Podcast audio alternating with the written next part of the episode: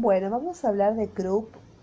Eh, la inflamación de la vía aérea superior es importante em, en los niños pequeños a causa de que en niños pequeños nos estamos refiriendo menores de 5 años, 3, 4 años, em, porque tienen eh, un diámetro estrecho em, de las vías aéreas que predispone a una obstrucción total o de una magnitud que puede poner en riesgo su vida. Cuando el término Krupp se incluye en varios cuadros patológicos como epiglotitis, laringitis aguda, laringotraqueitis aguda, eh, también se le puede tomar laringotraqueobronquitis y traqueitis bacteriano purulenta. Bueno, eh, la causa más frecuente de obstrucción de la vía aérea superior es la inflamación por infección viral, que sería un falso croup o laringitis obstructiva, que es la más conocida. Y existen algunas características anatómicas en el niño pequeño que facilitan la obstrucción de la vía aérea superior, como serían tener eh, nariz estrecha o una lengua desproporcionadamente grande, la glotis elevada, la epiglotis más larga, angosta y redundante en el lactante, la laringe menos rígida y desplazada hacia adelante y abajo, las cuerdas vocales inclinadas, el occipucio largo, el diámetro reducido de la región subglótica, especialmente el anillo cricoide, lo cual le da una vulnerabilidad fisiológica a la inflamación de esta área, tenemos también la reducción de un milímetro en el diámetro por edema, que resulta en una reducción del 65% del área seccional del espacio subglótico. Entonces, vamos a ver términos, definición y términos.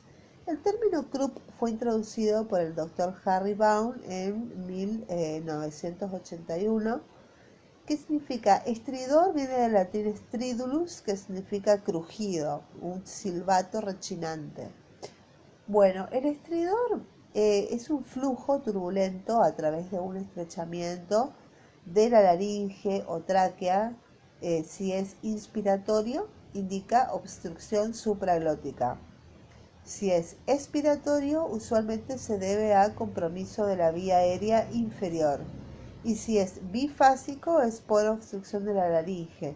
Y también se ha descrito de tono alto por obstrucción glótica o de tono bajo por eh, obstrucción eh, supraglótica.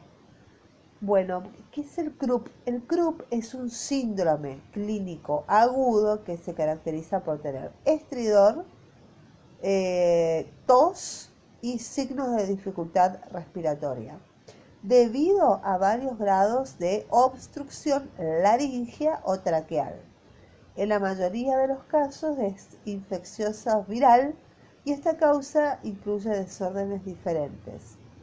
El croup espasmódico recurrente alérgico o la laringitis espasmódica aguda es un ataque súbito de croup que usualmente se presenta durante la noche sin antecedentes de fiebre, o signos de infección del tracto respiratorio superior, tenemos la etiología. Bueno, eh, un virus, virus para influenza, eh, el virus sincicial respiratorio, el influenza virus y el adenovirus son los agentes etiológicos más comunes. ¿Y cómo se presenta en forma clínica? Se presenta en forma de una laringotraqueitis, o una epiglotitis o un croup espasmódico. Bueno, vamos a describir qué es una laringotraqueitis de, origen viral. Bueno, eh, la laringotraqueitis inicia con rinorrea, eh, bajo grado, fiebre de bajo grado, un malestar general y después de tres o cuatro días una tos. Una tos que suena disfónica con un estridor inspiratorio que no se afecta, no cambia con el cambio de posición, el estridor, y la tos más el estridor más la dificultad respiratoria. Después de tres o cuatro días de fiebre y malestar general y rinorrea. así se presenta la laringotraqueitis. ¿En qué se presenta con mayor frecuencia? Entre niños entre 6 meses y 6 años de edad. Eh, más del 95% de los casos no requiere hospitalización y aproximadamente el 1 al 5% de los niños afectados requiere, el 1% requiere una intubación. El agente etiológico generalmente es el parainfluencia, que el, el virus parainfluencia que causa la mayoría de los casos y em, y el micoplasma y el virus influenza pueden producirlo en niños mayores de 5 años. Eh, con respecto a lo que se caracteriza este cuadro como una tos peculiar, eh, como ronca, fónica o tos de perro, que es un ruido que se aprecia al exterior durante la inspiración del niño, que será un estridor, acompañado de una dificultad respiratoria producida por la mala entrada de aire y que se manifiesta por retracción o hundimiento de los tejidos blandos que rodean al tórax, eh, eh, alrededor del cuello, bajo las costillas, además del aumento de la frecuencia de la respiración y bueno, taquipnea y las manifestaciones de desagrado e irritabilidad en un comienzo y angustia y cansancio si la enfermedad progresa con cianosis e hipoxemia. Los síntomas característicamente aumentan durante la noche y pueden ceder por la mañana para repetirse la siguiente noche durante varios días. Eh, por la noche. Los niños mayores, sobre alrededor de 5 o 6 años, generalmente no se obstruyen en forma importante, dado que a mayor edad es también eh, el diámetro de la tráquea y la laringe es mayor entonces, por la inflamación interna no obstruye la luz de la tráquea tan significativamente como en los niños eh, chiquititos. Los síntomas, eh, bueno, son eh, varios días, duran, y en general la mayoría de los pacientes solo presentan signos de tos y dificultad respiratoria leve que mejoran al quinto día. Unos pocos niños, unos poco, un pequeño porcentaje se obstruirán en forma importante y van a requerir tratamiento especializado, sin el cual tienen riesgo de sufrir una baja en la cantidad de oxígeno en la sangre con consecuencias graves como el paro cardíaco y la muerte. Bueno, eso sería una laringotraqueitis viral, la descripción del cuadro. Ahora, la descripción de la epiglotitis la epilotitis es una infección generalmente producida por una bacteria que es el Haemophilus influenza, que es una bacteria y en la cual los síntomas son más intensos y de rápida progresión de la obstrucción. Y en ella la fiebre es alta, el niño se ve muy enfermo y decaído, con signos de falta de oxígeno a poco de iniciarse la enfermedad, pese a que ha disminuido mucho su frecuencia, aún se ven casos por deficiente vacunación o porque puede ser originada por otras bacterias distintas al Haemophilus influenza. ¿Ok? Bueno, vamos a otro caso que puede causar CRUP, es eh, eh, la obstrucción por cuerpo extraño.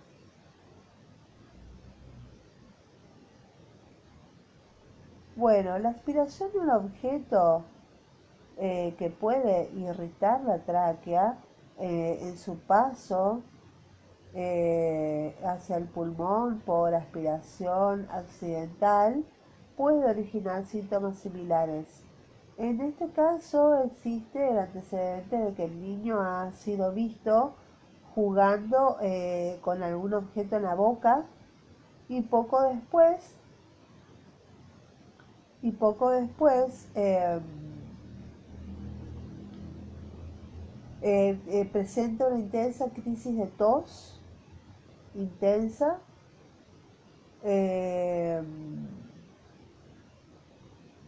y bueno, tras la cual queda con dificultad respiratoria y ruidos bronquiales y signos de falta de oxígeno que serían coloración azulada de la piel y aumento de la frecuencia respiratoria. La diferenciación de estas causas distintas de obstrucción de las vías aéreas superiores puede ser muy difícil. ¿Y el tratamiento? ¿Cómo se trata el CRUP? El CRUP se trata básicamente con corticoides. Hay que diferenciar eh, del tratamiento de los casos leves, que son la mayoría, en los que bastará con quitar las molestias, que son la fiebre, el dolor de garganta, ofrecer mucho líquido y quizás algunos corticoides que se pueden administrar, de manera oral o en forma de PAF. Y en aquellos casos en que la las, las, molestias, como la dificultad respiratoria, la taquipnea, la tos y la angustia, aumentan, los padres deben consultar de inmediato un servicio de urgencias para hacer un tratamiento médico más agresivo. Este consistirá en el uso de antiinflamatorios potentes, ya eh, vamos a poner una vía endovenosa con corticoides, nebulizaciones con adrenalina, eh, un, tratamiento mucho más agresivo en caso de que sea un, eh, son síntomas de dificultad mucho más graves. dada la gravedad de la enfermedad, en muchos de estos casos se debe dejar al niño hospitalizado o en observación en algunas horas y en ciertos casos excepcionales, el 1% de todos los niños con CRUP en los que la obstrucción es suficientemente grave para poner en riesgo la vida del niño, el médico especialista, que puede ser un anestesista o un intensivista infantil, van a proceder a insertar un tubo fino a través de la obstrucción para permitir el paso del aire y sobrepasar la obstrucción. Cuando se interna, cuando se, interna el niño eh, cuando hay falta de respuesta a los glucocorticoides, también se lo interna cuando, aparte del el CRUP, de lo que se caracteriza por tos, eh, eh, ronquera, estridor, tos y dificultad respiratoria, se agregan vómitos, se, se, lo interna, porque puede haber una broncoaspiración, una alta probabilidad de broncoaspiración. También se interna cuando el niño está, cuando vemos un criterio social eh, de, vulnerabilidad social, se interna también y cuando vemos que el niño está cianótico también es un criterio para internarlo. Bueno, eh, si el médico en el momento de intubar o al ingreso del paciente comprobó la presencia de una epilotitis, además de la intubación, deberá tratar con antibióticos intravenosos, ya que esta última infección, que es la epiglotitis, como dijimos, era causada por una bacteria que es el Haemophilus, que es la que responde a antibióticos por las bacterias. Eh, el uso de la inhalación de aire frío tiene un efecto benéfico sobre la inflamación y se recomienda eh, que el niño sea sacado de su pieza al patio debidamente abrigado para inhalar el aire frío de la noche mientras se aplican otros tratamientos. No están indicados los sedantes porque eh, pueden eh, disminuir eh, la fuerza del niño para respirar. Tampoco está indicado el antitusivo porque disminuye la respuesta frente a la falta de oxígeno y pueden agravar la situación acelerando el paro cardíaco y otros medicamentos como los expectorantes que ayudan a eliminar las secreciones o los broncodilatadores no están indicados. Muy bien, eso sería todo con respecto a CRUP de pediatría. Muchas gracias.